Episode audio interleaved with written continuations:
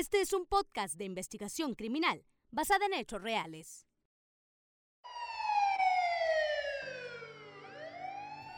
Bienvenidos a este tercer anecdotario, esta pues creación que hacemos en el Crimen Podcast para llevarles un contenido distinto, eh, pero siempre con, la con el trabajo profesional y característico del Crimen Podcast, ah, narrando aquellos casos que formaron parte de nuestras temporadas y que quizá podamos aportar algunos datos o la historia que hay detrás del trabajo periodístico que se realizó durante ese tiempo. En esta ocasión, bueno, tenemos el orgullo y el honor de que nos acompañe Joaquín, quien también ha sido pues una figura dentro del género periodístico de, los crímenes, eh, la policíaca como la cubrimos aquí en Mexicali. Joaquín, es un honor realmente tenerte aquí en la mesa del Crimen Podcast. Pues muchas gracias eh, Miguel, Eric, eh, por esta invitación. pues así es, tuvimos la fortuna de estar más de seis años trabajando en, el ámbito policiaco, eh, en el periodismo eh, policiaco y pues trabajamos juntos, ¿no? Nos alcanzamos eh, a trabajar juntos eh, incluso, pues con Eric ya estuve ahí en el periódico La Crónica. Eh, tú entraste a Televisa cuando yo me iba saliendo, ¿no? Que, me cambié de, de medio. hicimos así como que un triangulamos ahí de una forma muy interesante. sí, ahí estuvimos y pues eh, gracias por la invitación y pues en lo que podamos aportar, ¿no? Y Joaquín, pues tienes 16 años y una trayectoria pues bastante buena. Pues comentaste, estabas desde Radio Universidad, tengo entendido, La Crónica, luego te fuiste a Televisa, Canal 66 y ya tus últimos trabajos creo que fueron en la, en la esta agencia de radar, BC, ¿no? Sí. Y pues siempre detrás de la nota, eh, la nota roja, la nota policiaca. Y pues como dices, sí, pues saliste de, la crónica, me quedé yo, luego te Televisa, saliste y entró Miguel. Ah, sí, curioso, sí, cierto. curioso, es muy curioso, pero... Nos pues, fuiste delegando esos espacios. Y sí, pues ahí te... Sin querer. te conocimos y pues la verdad, mucho, muy, muy, muy bueno todo el trabajo que siempre te has ah, desempeñado en la cobertura policiaca, como vende con el profesionalismo que te caracteriza. Y pues, pues ya dos años, ya dos años ahorita sin, sin, sin practicar, Pero dices, que vas a, dices que vas a volver Algún día. voy a volver, algún día voy a volver. pues hoy va a ser como que ese preámbulo en el que vas a recordar, eh, nos vas a ayudar a, recordar un caso muy trascendente que se marcó en la historia, no solamente de los expedientes criminales eh, de la ciudad de Mexicali, sino también en estas... Eh, clases de periodismo por todo lo que representó este, este caso y que quizá pues en, en las facultades de ciencias humanas de aquí de Mexicali, donde se enseña ciencias de la comunicación, pues quizá hablen o instruyan a los, a los próximos o futuros eh, periodistas sobre lo que representó esta situación. Así es, sí, este caso pues que bien no lo hemos comentado cuál es, ¿verdad? Pero... Pero pues sí, es uno de los eh, más em, emblemáticos en los últimos años por eh, ser un tema de, homicidio en el que involucra pues a, un, a un infante, ¿no? A una niña en este caso. ¿Y qué tema estamos hablando? Pues eh, más que nada el tema que manejamos en nuestra segunda temporada, el tema, pues el caso de Janet Vibriesca, esta joven eh, de 12 años, tengo entendido, eh, que residía en Victoria Residencial, un hecho que pasó por allá a mediados de febrero del 2015, allá en la zona oriente de la ciudad, un caso que ya les comentamos, pero que estaremos aquí viendo con Joaquín, que le tocó pues desde el principio del caso hasta, yo creo que las audiencias también le tocaron llevar a eh, cabo una vez una persona detenida. Nada más me gustaría hacer el comentario, este caso, eh, para las personas quienes no lo han escuchado aún, eh, toda la narrativa está en el primer episodio de la segunda temporada de El Crimen Podcast. Eh, si nos están escuchando a través de las plataformas de Spotify, pues les recomendamos que vayan, escuchen el caso y posteriormente escuchen este anecdotario para que tengan pues toda la historia completa. También lo que vamos a narrar, la víctima es una menor de edad, lo hacemos con muchísimo respeto, con todo el el rigor periodístico que amerita este tipo de situaciones y eh, cuando lo sacamos durante nuestra segunda temporada eh, hubo ahí versiones encontradas, hubo a quienes sí les gustó el trabajo, quizá incluso familiares se pusieron en contacto para eh, agradecer la forma en que lo abordamos. Hubo personas que no les agradó. Bueno, aquí pues un trabajo periodístico, es un caso ocurrido, ya judicializado y es lo que vamos a abordar. Perfecto, sí, eh, pues bueno, eh, yo recuerdo bien ese, ese caso en 2015, eh, una niña que pues se reporta como desaparecida en la zona oriente de Mexicali. E incluso pues a mí en lo personal me tocó entrevistar a los papás de Carla Yanet, Carla Yanet de 12 años. Y, bueno, estuvimos ahí con ellos en el operativo. ya creo que una, una semana después, lamentablemente, se da el hallazgo de, del cuerpo de la niña, pues sepultado, enterrado en el patio, en la casa de un vecino, que es quien ahora eh, pues eh, se encuentra eh, en prisión, ¿no? este caso pues, fue muy, muy emblemático porque, bueno, movió las redes, sobre todo cuando se estaba buscando a la niña, y pues ni se diga cuando encontraron el cuerpo, que me tocó estar ahí, y pues todo lo que, lo que representó y lo que vamos a hablar, ¿no? Que, que realmente también es muy importante que lo escuchen lo que se debe hacer y lo que no se debe hacer como medio de comunicación al cubrir este tipo de casos. Nosotros tres sabemos que eh, al cubrir un asunto policíaco ya eh, conlleva mucha responsabilidad y debe ser un, tema pues que se debe abordar con, con, mucha delicadeza y sobre todo cuando estamos hablando de una niña. Y en este caso una niña pues que fue eh, vaya ultrajada antes de, de ser pues vaya asesinada de, de, esa forma tan cobarde por esta persona, un originario de Ciudad Obregón, que, que, momentos después eh, del hallazgo pues fue localizado en San Felipe en ese entonces, ¿no? Que nos comentes, eh, Joaquín, eh, ¿cómo inicia? ¿Cómo, ¿Cómo es que te das cuenta de pues este caso, ¿no? Este caso ocurrido en Victoria Residencial. Tengo entendido que la desaparición, si no me equivoco, se da un domingo, ya ya durante la tarde, creo que la tarde, tarde del sábado. Tarde del sábado, perdón, sí, tarde del sábado y durante el domingo no aparece. Y, pero ¿cómo es que inicias tú eh, a, empezar a cubrir esta nota? Eh, bueno, todo empieza con... Eh, ya en ese entonces, en el 2015, pues ya estaba agarrando mucha fuerza el tema de las redes.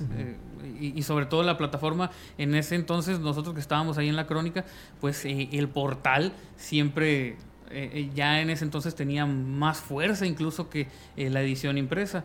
Entonces empiezan en redes de que pues la niña desaparecida se contacta con Procuraduría, no, pues efectivamente, y lo primero que tienes que hacer es ir al lugar, hablar con los papás y eso fue lo que hicimos, ¿no?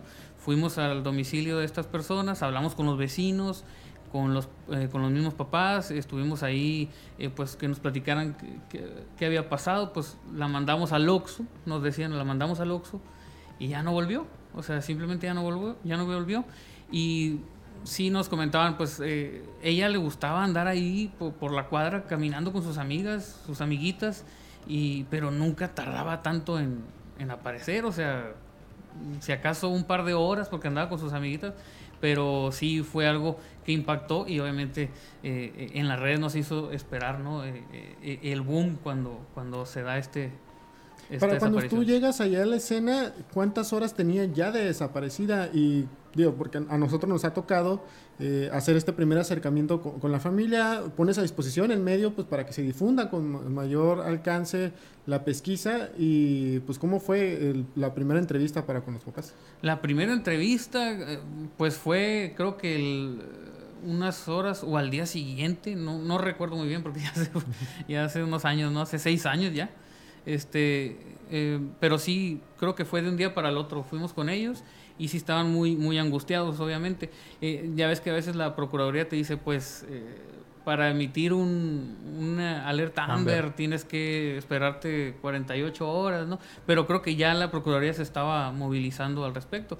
y, y, sobre todo porque ya se tenían unos indicios de quién pudiera ser el responsable, porque había pruebas muy claras, ¿no? Que la niña eh, iba al Oxxo y que su vecino, que estaba a unos 70 metros, vivía a unos 70 metros de su casa, eh, que era incluso el papá de su amiguita, de, la misma niña, era el papá de la amiguita, y, que creo que a lo que recuerdo, a lo que nos comentaron las autoridades, es que él mismo le dijo a la niña, me puedes hacer una recarga en el Oxxo. Eh, o sea, es y fue como pudieron dar con quién era el principal sospechoso de que la niña había había desaparecido. Pero igual, mucho, mucho a lo que recordamos y lo que narramos en aquel entonces, eh, mucho antes de que se tuviera este indicio certero, eh, porque había cámaras de seguridad en este negocio, en este Oxxo, se hablaba también de una persona que, o sea, llega la niña y llega una persona que está atrás de ella, ¿no? Supuestamente se hablaba que este también pudiera estar involucrado, va, ya que sale la niña y él sale también después. Eh, esa, es una de las versiones que creo que empezaron las... Sí, fue lo primero que se manejó, que se está investigando a, esa persona por las cámaras de vigilancia del, del negocio. Este, todos vimos esa imagen, pero eh, las autoridades decían, bueno, no hay, no hay mucho, no hay mucha comunicación o mucha interacción entre la niña y, y pues esta persona. Ya realmente lo que lo que desató todo fue lo que les digo, eh, la recarga que hizo la niña, a qué número fue. Entonces fue a número de, este vecino, ¿no? Entonces la niña cuando regresa de la tienda es cuando, cuando va y le dice, no, pues te sobró tanto y, ya fue cuando sucedió este trágico hecho, ¿no? cuando tú llegas y haces las primeras investigaciones periodísticas, ¿ese indicio ya lo tenía la, Procuraduría eh, a las horas después de haber ocurrido el hecho? Sí, eh, por lo regular la Procuraduría eh, parece que no, pero, pero es muy rápida, es muy rápida. Eh, sin embargo, obviamente por el sigilo y que se trata de un hecho delicado y que es una niña desaparecida, pues no quiere infiltrar información. Obviamente, si bien todo lo que se manejaba era de forma extraoficial, ¿no? No, pues es que sabemos que, que, que hay estos indicios, esta persona que está aquí en la cámara, pero parece que puede ser por ahí alguien de la zona, pero no te querían decir más, ¿no? Entonces, realmente tampoco hubo testigos que vieran dónde se había quedado la niña. O sea, porque realmente no hubo un testigo, o, o al menos no, no, nos tocó un testigo que nos dijera se metió a, tal casa. Pero la Procuraduría ya iba muy avanzada con el tema del, del número. Este, todo fue muy rápido porque para los dos días que... al día o a los dos días que la niña se había reportado como desaparecida, la persona, eh, el responsable ya no estaba en su casa. ¿Qué, es lo que sucede eh, en la colonia en, esos que son 48 horas eh, de que inicia la desaparición, la formal desaparición y que ya se emite una, bueno, una alerta AMER por autoridades? Me imagino que era constante la ida a ese lugar para ver el avance, ¿no? Me, tocó que varias veces entrevistaste a la familia, ¿no? Sí, fuimos con ellos. realmente estaba estaba en aparente calma. Todo estaba en aparente calma eh, en, la colonia. Eh, sin embargo, pues la Procuraduría estaba haciendo su, trabajo. Sin embargo, yo cuando estuve acudiendo nunca, nunca vi algún indicio de que estuvieran trabajando en la casa donde después se encontrarían el cuerpo. Realmente no lo vimos y como nadie había visto a dónde se había ido la niña, realmente nadie dijo, sí, se metió ahí, o, que nos dijeran a nosotros, ¿no? Eh, por eso se miraba en aparente calma, pero los padres estaban muy, muy angustiados. ¿no? Yo recuerdo que eh, todo ocurrió durante ese fin de semana de, creo que iban el primer o segundo fin de semana del mes de febrero y que para el día lunes ese, esa calle, esa vialidad o ese espacio entre el, el, pues el Oxxo y la casa de, de, la niña se había llenado de reporteros esto para la mañana del lunes. Ya era una historia que ustedes empezaron el, fin de semana. Fue un miércoles cuando encontraron.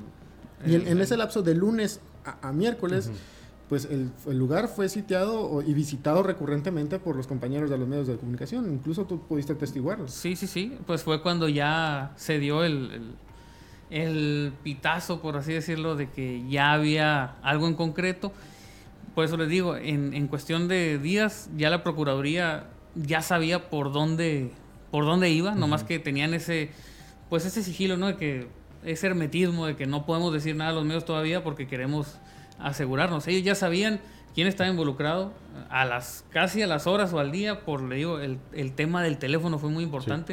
Eh, eh, el, ahora sí que el saldo. y eh, pues ya era cuestión nada más de esperar el, eh, la, orden, de la orden de cateo. Ah, de, cateo porque, ¿saben qué? Pues había una sospecha. Eh, el vecino este es el que vive aquí, el de, es el del saldo. Del, la niña fue a poner esta recarga. Entonces ya nomás esperaban cuestión de, de horas para poder ingresar a, la. Y, en esa comunidad, ¿no había nadie o, alguien que empezara a sospechar del vecino antes que la Procuraduría? Mira, eh, el tiempo que estuvimos ahí, nadie nos dijo nada del, vecino. Increíble. Bueno, en lo que yo me acuerde, eh, todos eran, es que no sabemos, nomás andaba con su amiguita. Esa fue otra pista, porque les digo, la amiguita era, creo que, mm, la hija de- del, De- del de- imputado, ah. bueno, del, del, del responsable, ¿no?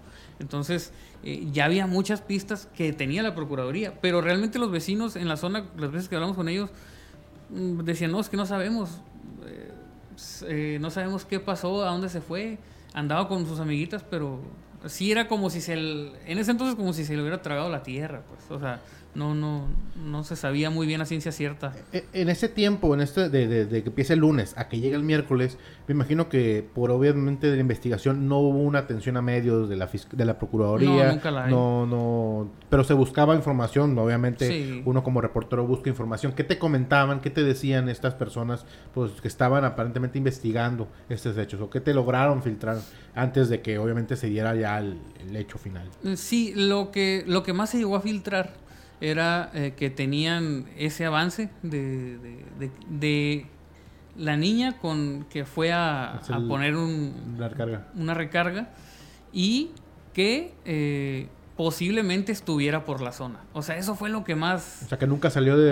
eh, que- que no dijeron que precisamente en la calle, que anduviera Mm. por la zona. Entonces ya era como, ah, o sea, pero tú no puedes decir nada. O sea, tú no puedes publicar nada porque no sabes nada, ciencia cierta. Mm, eh, eh, no, te, no, te, no te están ahora sí que confirmando nada oficial y es muy difícil, volvemos a lo mismo, tienes que ser muy responsable con, el- con ese caso. especialmente, especialmente en esta clase de temas. ¿no? Así es. Y, y qué curioso que mencionas que no debes publicar nada o no puedes Ah, sí. eh, mencionar nada, porque parte de lo que narramos en este caso, en el episodio, es la, la situación tan difícil en la cual se vieron involucrados hasta los mismos papás de, de- de la niña, que fueron revictimizados. Y eh, no sé cómo lo quieras abordar, Ah, porque sí. pues tú Pues viviste este es- eso. Este, eh, esto es lo que no se debe de hacer. sí, fue un tema muy polémico. Eh, para, quizá para mucha gente mm, que no lo sepa, va a decir polémico porque, pues bueno, fue una menor que asesinaron, ultrajaron y, o sea, la sepultaron en el patio. Pues dice, no, pues sí es polémico, pero mm, mucha gente no sabe lo que hubo detrás en la cobertura. Sí. Entonces ahí viene lo delicado. Eh, nosotros estando ahí en el periódico, mm, les voy a contar, estábamos todos a la expectativa de que pues ya estaban cerca, estaban cerca del, del paradero de la niña. Y en ese entonces me hablan y me dice, ya encontraron a, a la niña, o sea, ya encontraron el cuerpo. Dije, y pues, fallecida, ¿no? Lo que ya nos estábamos eh, Temiendo. temiendo, ¿no? Ya encontraron el cuerpo, es allá, en, en precisamente en Victoria. Y yo, ah, caray. Bueno, vamos. Yo voy en el, en el trayecto, voy, pero yo nunca manejé nunca ninguna información porque dije, bueno, tengo que ir a ver qué pasa, dónde la encontraron, qué, o sea, ¿Qué está no- pasando, pues? No sabía qué estaba pasando, ¿no? Y eh, para ese entonces, eh, un editor de- de- del periódico, eh, no sabemos cuál fue la información que recibió eh, por, por teléfono, desconozco, ¿no? Porque no estaba, en, no estaba en el lugar de los hechos. Y de repente yo voy a, a la cobertura, ya encontraron a la niña, ok, yo no sabía, nomás me dijeron, ya encontraron a la niña, el cuerpo, vete a Victoria. Dije, ah, ¿dónde vive? Dije, o sea, yo dije, en la zona donde vive, vámonos. Y en el trayecto, pues me meto a, al portal de nosotros y veo que sale publicado, encuentran el cuerpo de Carla Janet eh, enterrado en el patio de su casa. Y yo, ah, caray, dije, esa información no la tengo y ya la publicaron en el, en el, en el portal. Dije, bueno, entonces yo creí ciegamente, dije, bueno, ya les, les informaron un dato muy preciso en, eh, a mis jefes y dije, bueno, ya lo soltaron, soltaron la bomba en el, en el portal y bueno, fue un boom porque incluso se trabó el portal, o sea, Porque era el, el tema de la noticia. era el de- tema del momento esos días. Y eh, incluso la nota decía que no se sabe todavía si los papás están detenidos, o sea, ya haciendo una alusión a que los padres sean los responsables. Entonces es un tema muy delicado. Entonces cuando voy yo para allá digo, ah, esto sí para mí fue sorprendente. Dije, no, bueno, mm, ya mis jefes tienen una información increíble, voy a ir a ver qué onda. Y pues llego y estos, eh, esto fue lo que a mí me dejó más Sí. impactado. Llego pues conocemos a los ministeriales, me acerco a uno de ellos, al que precisamente estaba en el cateo con el perro. Le digo, oye, pero ¿por qué, por qué están cateando esa casa? Si, si los papás viven allá, de aquel lado. Me dijo, pero es que el cuerpo acá lo encontramos. Le dije, pero ah, caray. Y entonces digo, entonces no está en el, en el patio de la casa de los papás de la niña, está en, en el patio de un vecino. Y hablo, hablo al periódico y les digo, hey, ¿qué pasó? O sea, ¿por qué publican que, que está en el patio de, del- de la casa de la niña? O sea, cuando realmente donde salieron y que están trabajando es, es en una casa que está como a 70, 80 metros. No, eh, fue, una, fue una equivocación. Fue una equivocación, eh, ahorita la vamos a bajar, pero no podían bajarla porque se había saturado tanto la visita en la página de- del periódico que pues ya todo el mundo... Y, y aquí yo creo que viene lo, lo- lo delicado, ¿no? Que no se confirmó bien esa información y ahorita algo que vivimos, y esto es muy bueno mencionarlo, ahorita algo que vivimos en esta época de la inmediatez de, del internet, que a veces pues qui- quieres ganar una primicia Sí. y te gana, te gana a veces eh, eso de que pues quiero ser el primero en informar, pero no tienes la información correcta y bueno, cometes este tipo de, de errores que sí son muy delicados porque eh, pudo haber costado vidas, ¿eh? O sea, ahorita vamos a ver por qué pudo haber costado vidas. Eh, fue un caso que al ver la gente de la misma colonia la noticia de, de impacto de inmediata de que lo- la habían encontrado en el patio de su casa, la gente se indignó. La gente se indignó con los papás. Incluso yo estaba ahí cubriendo la nota en donde estaban todos los, los eh, ministeriales y llega gente muy enojada. ¿Cómo es posible? Yo les ayudé a buscarla en el, y, resulta que estaba en su casa. Entonces ya tuve que meterme y le no señor, cálmese, no está en el patio de, de los papás de la niña. O sea, el cuerpo está en, en- esta casa. Ah, pero ¿por qué en el periódico salió esto ahí en el internet? Fue un error, le publicaron. No, y total que de ahí se desencadenó un día muy largo, muy Sí. pesado para nosotros porque mm, compañeros que tenían el chaleco de, de la crónica en ese entonces, al llegar a... Afortunadamente yo no lo traía. yo no lo traía, ¿no? Eh, nunca tuve chaleco, nomás traía mi gafete, pero a mis compañeros, que eran dos, que traían chaleco de- del periódico, no, o sea, estuvieron a punto de ser linchados que por qué estaban eh, publicando tal barbaridad, ¿no? Entonces, mis compañeros no sabían qué estaba pasando, porque les digo, cuando nosotros íbamos, algunos no alcanzaron a ver lo que se publicó en el portal y ellos iban a hacer el trabajo, ni siquiera vieron por qué era el, problema. Yo sí alcancé a ver y dije, no, hombre, ¿qué pasó? Entonces, eso fue, fue un, un- un asunto que causó polémica mm, en el gremio periodístico y sobre todo al interior de- de- de- del periódico. Fue un caso muy, muy llamativo. Cu- Cuando ya, eh, obviamente, se, se atiende, se tiene esta noticia, esta pues, eh, este, equivocación, ¿cuánto dura autoridades a lo mejor en dar una declaración de lo que realmente estaba pasando? ¿Cuánto tiempo pasó eh, para que se pudiera calmar la sociedad en ese momento que estaba pues, No, realmente pues- alebrestada, ¿no? Pues realmente eh, la autoridad, tú sabes que en el momento no te da un- una información oficial, todo es hasta el otro día, 24 horas después, ya hubo una rueda de prensa para dar ya un poco más detalles, cómo fue el hallazgo, cómo, cómo dieron con la investigación, eh, quién era el responsable. Este, fue, una, fue un día muy largo porque mis compañeros estuvieron a punto de, de ser linchados, o sea, literalmente por... Eran bastantes personas, entre ellos familia, muy enojados eh, por lo que se había publicado. Eh, a mí, yo, yo tuve miedo porque a mí me reconocían los papás, pues. Entonces estaban muy molestos con, con el periódico Sí. en, ese, en ese entonces, porque todavía la información que se decía era, no se sabe si están detenidos o no los papás, o sea, todavía eh, así de grave fue. Y, y pues sí estaba yo así como que ahí donde me vean, a ver, dije. Y mucha gente me habló al teléfono, porque pues, sabían que yo cubría la policíaca. Y me decían, oye, ¿por qué publicaste eso? Yo no fui, yo no fui, No este, nombre, sí. no está mi nombre ahí. Eh, eh, y entonces sí fue un, un asunto ahí que incluso fue motivo de, de, de una junta.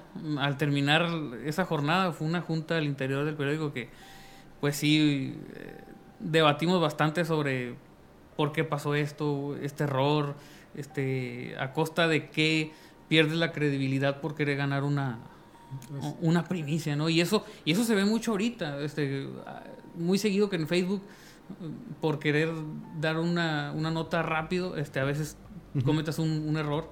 Y, pero este yo creo que sí fue un asunto muy llamativo porque ya estabas este, enjuiciando a los papás de la niña, cuando eran realmente pues víctimas, de todo esto. ¿Cómo cambia? Porque como bien lo dices, los, los, los padres ya te ubicaban, eh, pues, pero tú te, la jornada seguía, la nota seguía. Eh, ¿Cómo cambia? digo, evidentemente y con justa razón estaban molestos con, con el medio y quizás hasta contigo porque te ubicaban como tal, como el reportero de tal medio, pero ¿Tú trataste de hablar con ellos, explicarles? Eh, o, eh, para, definitivamente cerraron las puertas. Para mi, para mi fortuna en ese momento, los papás no estaban ahí. Ahí donde estaba toda la, pues ahora sí que todos los vecinos, eh, los medios, los policías. Los papás estaban en su casa con, con algunos ministeriales hablando de, lo que había pasado, ¿no? Porque realmente los que me ubicaban eran los papás. y y alguno que otro vecino, pero era tanta la gente que, no recuerdo. Me acuerdo que tuve que intervenir porque ya estaban para golpear a, un camarógrafo y a un fotógrafo del, periódico. Mi compañero, eh, eh, el, Hilario, eh, me, me grita, Joaquín, o sea, y, estaban rodeados. Entonces voy yo les digo, eh, ¿qué pasó? Estos mentirosos y que lo que publicaron son mentiras, que los, los, papás son los que mataron a la niña. Le dije, no, no, no, es que ya tuve que hablar con ellos, pero era muy difícil calmarlos. O sea, me aventé ahora sí que el, el, el problema. Le dije, no, yo trabajo con ellos, ellos no tienen nada que ver con esto. Fue un error que se publicó allá directamente desde el desde el portal de internet. O sea, no fue. No, que, que, se vayan de aquí o los vamos a madrear. O sea, que se vayan. Se tuvieron que ir mis compañeros. Ya los que nos quedamos, pues no teníamos chaleco, ¿no? Este, pero estaban enojadísimos con justa razón. razón. Este, pero por suerte no pasó a mayores, por suerte tampoco se fueron contra los papás. Afortunadamente ya cuando se pudo, el, eh, la gente del portal bajó la nota, ¿no? Cuando ya pudieron hacerlo, pero pues ya, ya. Ya había pasado Ya, sí, el, daño, el daño se puede decir que ya estaba hecho. Sí, sí estaba. Y es, eh, y es por eso que yo creo que muchas veces, como reporteros, pues verificamos una o dos veces, ¿no? Hay unos de los camaradas que yo creo que me comentan que hasta tres, si tres personas le dicen que es positivo una cosa, órale, pues va. Pero sí, eh, pues muchas veces también nos vamos, y lo digo porque, digo, me ha tocado, eh, tenés una información, una información oficial y pues sí es suficiente, ¿no? O sea, una información oficial, pero sí... Eh, a veces te falla, hay que corroborarlo, a veces sí te falla. en este caso, pues como dices, eh, pudo haber más víctimas, pudo haber mm, sido algo peor. Afortunadamente se logró calmar y pues desgraciadamente pues el hecho es de que ya, tenían una niña fallecida. En el sí, eh, y, hay un dicho muy muy cierto que, que siempre platicaba Saúl Martínez, ¿no? Compañero de nosotros, que dice, más vale perder una nota que perder la credibilidad. Y ese tema salió ahí, eh, a colación, en, esa junta que tuvimos interna, porque eh, sí, fue un caos. Eh, es cierto, al día siguiente el periódico a las 9 de la mañana ya no tenía ejemplares. O sea, así de, de drástico fue y la magnitud que tuvo esta noticia, ¿no? Incluso el periódico ya en su edición impresa publicó una disculpa a la familia de, de Carla por lo que se publicó pero digo, ya, ya había pasado lo peor el día, el día anterior. ¿Qué, ¿Qué, pasa el día siguiente eh, o 24 horas después de los hechos? Pues como mencionabas, ¿no? Eh, se da el hallazgo, se catea, se, se, extrae el cuerpo, se lleva el CEMEFO. Eh, ¿La fiscalía qué, qué, informa en la rueda de prensa que dan pues, sobre el tema? pues bueno, en esa rueda de prensa se informó lo, lo, lo más básico, ¿no? Que estaban sobre el responsable, que en este caso era el vecino, que se había confirmado que la niña tenía huellas de, agresión sexual, eh, que fue un homicidio pues, brutal, vaya. Y eh, fue lo básico, ¿no? Eh, algo también que me gustaría comentar es, es que siguió este tema de, de, la cobertura de lo que vivimos. es algo que me gustaría compartirlo aquí. Estaba yo cubriendo esa rueda de prensa por ser de la nota policíaca, ¿no? Eh, ahí los compañeros, vaya, nos hicieron bullying a los del periódico por todo lo que se había vivido, ¿no? Y bueno, aguantamos vara. Eh, el problema que se dio aquí después es eh, cuando estamos en la transmisión en vivo de, la rueda de prensa y yo mando una nota breve de los avances de la investigación al portal y el editor en web en ese entonces a mi nota le agrega eh, un párrafo que dije, ah, caray, eso yo no lo escribí. Eh, mm, fue como para calmar las aguas. Eh, no recuerdo exactamente qué era, pero hacía alusión a que hubo una desinformación entre Procuraduría y medios la que hizo que se invirtiera el, hallazgo. el, hallazgo. o sea, el, el, lugar donde realmente estaba el cuerpo.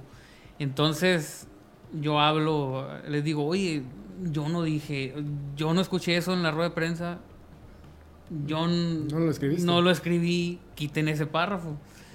Siento yo que a lo mejor fue como para, bueno, quitarnos un poquito de presión en el periódico por todo lo que había pasado. Y, y fue como que, oye, yo no lo hice. Y ya fue cuando, no, me dice todavía, sí, yo lo escuché en la transmisión. no, yo estuve ahí en la rueda de prensa. Total que estuvimos no y no y le dije, bueno, ¿la vas a dejar? Me dijeron sí. Bueno, quita mi nombre, porque yo no puedo aparecer eh, eh, como el responsable de que escribí eso cuando no, se dijo eso, ¿no? O sea, también tiene uno que tener, quitarse el, eh, el ego de esas coberturas, quita mi nombre, porque pues, yo no voy a echar mentiras, ¿no? Entonces sí, son temas muy delicados que, creo que aquí esto debe dejarnos este, esa experiencia de que de lo que se debe hacer y no se, no se debe hacer en una cobertura policíaca. Y creo que a pesar de que el periódico en el que estamos hablando es de los más relevantes a, a lo largo de muchos años y que tiene buen, buenos trabajos periodísticos, o sea, a lo largo se hace buen trabajo periodístico en ese medio. Creo que esa ocasión se cometieron errores que no deben de volver a pasar, ¿no? Y claro, a raíz de ahí, ya cada nota policíaca que me tocaba cubrir, eh, ¿está seguro? pues porque no vayamos a publicarlo, eh, pero ¿está seguro? ah, tú estabas, ¿no? Cuando, cuando nos pasó de que una muchacha, al día siguiente, que, que habían apuñalado a una muchacha, ¿no? Creo que eran como 14 puñaladas. Y, Un tema que también sacamos aquí. Y me, me decían, oye, pero pero sí fue homicidio, o no fue suicidio. Y yo, no, pues son 14 puñaladas. pero ya te lo confirmaron. O sea, ya había un miedo, un miedo ¿no? pero el triple check que tiene. Sí, sí, claro. Sí, sí, sí, yo me acuerdo porque estaba ahí y me dijeron, oye, pues que me están diciendo que es un suicidio. Y, y, y Joaquín dijo, pues a menos que se hayan metido solo 14 puñaladas, pues no puede ser posible. Me quedó bien grabado eso porque yo mandé la nota de ese caso que comenta Joaquín. Mandé la nota, la bajaron porque les ha llegado otra información y ya es cuando a mí me jalaron, o sea, Joaquín estaba, ya, ya, era mi guardia, a Joaquín lo jalaron para ver porque era el policíaco. Ya, ya pues. Sí, sí, sí, son temas muy delicados, pues. Y cuando se da, luego de que ocurre todo esto, eh, había versiones de que ya había un sospechoso, de que ya estaba identificado y que versiones extraoficiales mencionaban que lo tenían ya ubicado en el puerto de San Felipe cuando posteriormente se avisa su, detención en el mismo puerto y que eh, se da el inicio del proceso penal, el cual tú también estuviste cubriendo. Así es. De hecho, el día de la captura de la persona que vemos ahí en pantalla, eh, cuando se da la captura, ese día me tocó descansar. Pero, pero obviamente no descansas, ¿no? no, no, no descansas. Estás, este, si bien no acudí al, ahora sí que cuando traen a la persona arrestada, o sea, que están todos tomando a la pasarela, a la pasarela, a la pasarela. La famosa pasarela. Eh, eh, bueno, yo estaba en mi día de descanso y con el celular todo lo que da, no, no ya lo agarraron y esto, y quién va a ir, y qué onda. Y, que lo agarraron en San Felipe, que se estaba escondiendo ahí, ¿no? Eh, que era lo que se mencionó. Y bueno, rápidamente, como había tantas pruebas, tan, o sea, que lo involucraban, o sea, estamos hablando de una agresión sexual, tenía que haber eh, residuos en el cuerpo. Estamos hablando de la recarga, el número, o sea, él, era el propietario de la casa donde encontraron el cuerpo. Y algo, algo que se nos olvidó comentar, no sé si ya lo habían comentado, eh, que pues él era casado, ¿no? Y Así pues, es. tenía la- a, su, a su familia, pero creo que cuando cometió el crimen estaba solo, ¿no? Creo que la esposa se encontraba en otra ciudad, no, no recuerdo, no recuerdo muy bien, pero eh, aprovechó ese momento, eh, bueno, eh, para cometer esa crueldad. Creo que también es importante mencionar que eh, hubo gente muy cruel en, en redes que puso, vaya, ofendió a la niña, ¿no? Como Sí. haciendo alusión a que la niña lo provocaba, que a pesar de que tenía 12 años pasaba y se volaba con él porque pues ahí como que le hacía, ah, hola. sí. Entonces yo creo que eso es, eso es muy injusto. Eso es algo que vivimos todavía más ahorita con el tema del Facebook, de las redes sociales, que la gente hace juicios, eh, hace prejuicios eh, en las redes sin tener pruebas, ¿no? Entonces estamos hablando de una víctima, una niña, y en ese entonces me acuerdo que empezaron a decir esas cosas. Digo, mm, es muy, muy irresponsable, es muy cruel, Sí. porque pues eh, estás hablando de una niña, que una niña de 12 años, qué tanta maldad, qué tanta malicia puede tener y, y para justificar o querer justificar lo que hizo esta persona, digo, también es algo que se tiene que, que abordar eh, cualquier medio, decirle a la gente que en las redes, por favor, o sea, o sea, estás viendo ya la tristeza que están pasando los, los padres Y y, todavía encima estás tratando de justificar esto, pues no. Y ya fue, eh, tengo entendido, porque esto ya me tocó a mí, tú, tú ya habías salido del periódico, en 2016, si no me equivoco, es cuando ya dan sentencia condenatoria al famosísimo muñeco de San Felipe, eh, pues por el feminicidio, ya es, creo que entendido, es por feminicidio en ese Sí, entonces. no recuerdo por qué lo, lo sentencié, fue feminicidio. Sí, lo que. Eh, lo que sí recuerdo es que se había manejado de manera extraoficial que eh, esta persona había intentado quitarse la vida, ¿no? Al interior de, de la cárcel. Eh, pero bueno, no, no se dio. Eh, pero sí era algo de lo que se había manejado también eh, eh, de manera extraoficial a- ahí. Y, y bueno, pues es, es de los casos que dices, eh, qué bueno que se da una celeridad eh, en cuanto a la sentencia, en cuanto a la investigación, porque eh, tú sabes que la Procuraduría en, en hechos que no son muy mediáticos se toma Su su tiempo. Pero este, cuando son casos de, de feminicidios, cuando son casos de niños, De niños. Sobre todo de niños que cuántos no hemos visto nosotros, Sí. ¿no? O sea, aquí en Mexicali y que están y que pasan y no dejan de pasar y que al año son dos, tres y Sí, que, los involucrados las son circunstancias son muy similares, ¿no? Sí, un caso todos siguen un patrón, ¿no?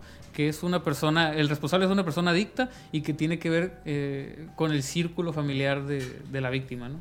Y, y es algo que, que todavía se tiene que tomar en cuenta por parte de las autoridades eh, de gobierno, decir, oye, ¿qué está pasando con nuestra sociedad? Porque eh, no es Estados Unidos, estamos aquí en Mexicali viviendo año tras año muertes, homicidios de niños y que los responsables son, Son- gente del círculo familiar. Y eso es- sigue pasando y sigue pasando. Y yo digo, oye, ya me fui del periodismo y Lo sigues y viendo. lo sigo viendo y, y es increíble, ¿no? Pues Joaquín, muchísimas gracias por habernos acompañado en este anecdotario. Es un caso que solo tú lo podías haber narrado de esta bueno, forma. sí. que Estuviste Bueno, ahí. hablamos de cosas que, que ahora digo, ventilé, ¿no? Cosas que, que se vieron dentro del periódico por lo que, lo que se publicó. Que, digo, es algo que, que se tiene que hablar porque eh, es, es, tiene que eh, haber conciencia por parte de, de todos como medios de comunicación, ¿no? De cómo debes de abordar estos temas, no debes de precipitarte y creo que por eso se, se tiene que tocar el tema, pues, o sea, Sí. que no quede ahí como... ah, Y que, ya no pasó. sea, y que no nomás sea como dices, para, ah, para los futuros, para los futuros personas que vengan a cubrirnos los curules de la, los curules, eh, perdón, los puestos de los del, perdón, ¿Qué pasó? eh? perdón, perdón, me. Eh, los legislativo, puestos, eh. los, los puestos de en los medios Es de la época, comunicación. es la época. Es la época. Y ya ves, es la época, me, Eh, me quiero, quedé- una me quedé- quiero una curul. que no sea uno más un, un- un- una lección para las personas que vienen a ocupar nuestros puestos o vengan a ocupar un puesto en medio de comunicación, el de estar siempre pendiente de la información, estar checando constantemente lo que está pasando, sino también, pues yo creo que para nosotros y para los compañeros que ya tienen más años que, pues, como podemos ver, eh, no importa que tengas 10, 20, 30 años en el periodismo, pues siempre te puede Siempre hay esos algo. errores. Te gana el querer informar primero. A, a- a ti, a ti, a mí, a todos nos ha pasado. Todos hemos cometido errores, ¿no? Yo Sí. cometí unos también garrafales sin verificar una información y, ay, túmbala porque me equivoqué. Y es cuando aprendes a base de golpes de que tienes que ser muy profesional, tienes que ser meticuloso. Y, y digo, a todos nos pasa. Y, y es importante, eh, eh, pues, tratar de hacer lo mejor que puedas este trabajo. Claro que sí. Y Joaquín, pues ya dices que tienes dos años sin, sin ejercer el periodismo, pero igual, ¿la gente dónde te puede ver? ¿En, en tu cuenta de Twitter? Ah, sí, ahí estoy en Twitter, pues JMGM22.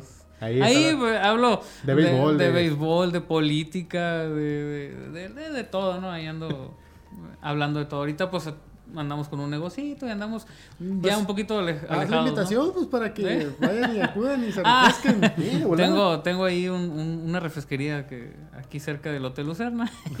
Por ahí andábamos, se llama la Casa Antigua. Muy buenos, ¿eh? ya el comercial ya lo metí, ¿no? Y pues igual, ya saben que cualquier información, Miguel, eh, a través de nuestras cuentas. de- Así es, este episodio para quienes nos ven en Medrano, pues este va a estar ahí en la, en la página de Medrano TV. En este fin de semana, en las- por cuestión de horas, estará ya en las plataformas de Spotify, en Apple Podcast, en Google Podcast, en Amazon, Amazon Music y en muchas otras plataformas más. Recuerden que nos pueden seguir eh, tanto en Facebook como El Crimen Podcast y también en Instagram como El Crimen Podcast. Y también en nuestras cuentas personales de nuestras páginas, como Miguel Galindo o Eric Renaga López, reportero.